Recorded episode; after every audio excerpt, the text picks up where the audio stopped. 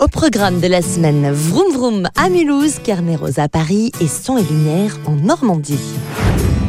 It's me, Mario C'est à Mulhouse, à la cité de l'automobile, que je vous propose d'aller, car ce week-end se tiendra Destination Automobile. 150 voitures de collection seront à l'honneur et défileront dans les différentes communes de l'agglomération mulhousienne, voitures pouvant même dater de 1914, mais aussi de grands classiques comme des Alpines, des Mini Austin ou encore des Vespa. Clou du spectacle, un show son et lumière le samedi soir avec Frankie Zapata en invité.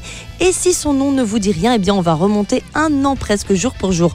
En arrière, Frankie Zapata, c'est l'homme volant qui a réussi la traversée de la Manche en flyboard. Les détails et les horaires des prestations sont à retrouver sur le site de la Cité de l'Automobile de Mulhouse. Sans transition, je vous emmène dans les allées du parc zoologique de Paris au cœur du Muséum national d'histoire naturelle. Lions, girafes, singes et loups vous raviront. 14 hectares et plus de 2000 petites bêtes à découvrir.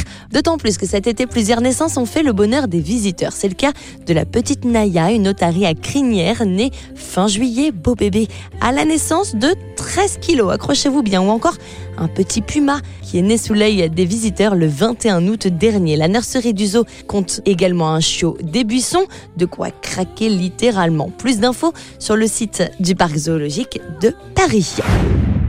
Enfin, direction Rouen, plus précisément aux abords de la cathédrale de la commune, pour un spectacle son et lumière. Le thème, la peinture impressionniste, puisque se tient en ce moment même le festival Normandie impressionniste. À découvrir les époustouflantes projections de tableaux qui prendront vie sur la façade de la cathédrale.